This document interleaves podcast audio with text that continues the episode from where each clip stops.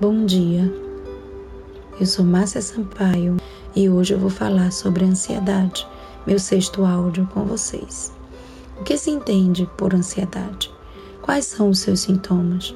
Que subsídios a psicologia e o espiritismo pode nos oferecer para o seu controle? Como o centro espírita pode prestar auxílio? ansiedade é um intenso mal-estar físico e psíquico, acompanhado de aflição e agonia figuradamente, desejo e veemente impaciente. Os sintomas da ansiedade são palpitações, rigidez do tórax, suor, sequidão da boca, aumento da vontade de defecar ou urinar, dores de cabeça, tonturas, insônia, mal-estar, psicologicamente, sentimentos de medo, pânico e tendências a pensamentos muito negativos. A ansiedade, os termos relacionados, tais como medo, angústia, melancolia, síndrome de pânico, não é somente nos nossos dias.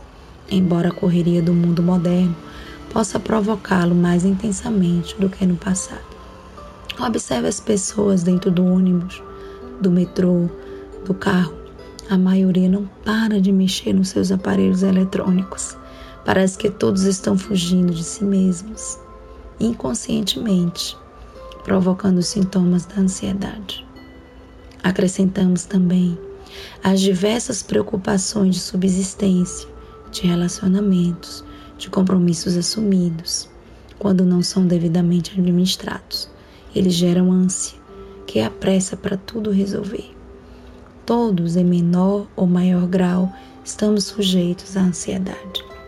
As pessoas que sofrem os transtornos de ansiedade têm muita dificuldade em relaxar, pois acreditam que o importante é estar sempre alerta e vigilante. Não resta dúvida que os benefícios do relaxamento são muitos. Depois de praticá-los, as pessoas relatam mudança do tônus vital, a qualidade do sono e da sua conduta diária.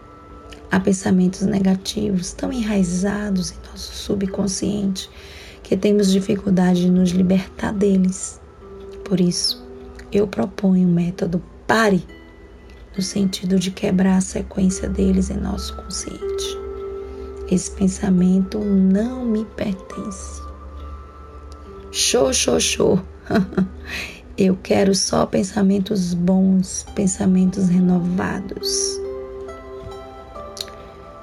E para este enfrentamento, meus irmãos, propõe-se diversos exercícios de visualizações mentais no sentido de identificar o que está acarretando o problema e mudar para um enfoque positivo, pois não se deve dar origem negativa à nossa mente, aos nossos pensamentos.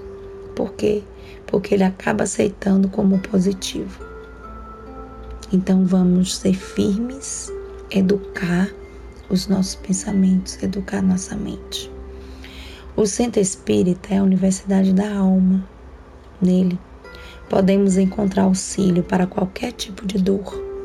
Suponha que a ansiedade seja acompanhada por influência de espíritos imperfeitos. Nesse caso, o diálogo com essa entidade pode afastá-la do nosso convívio e nos dar calma para o nosso dia a dia.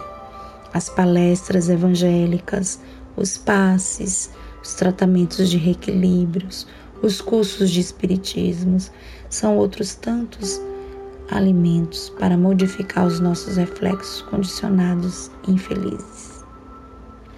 Os estímulos psicológicos e as orientações dos espíritos superiores ajudam sobremaneira o controle da ansiedade.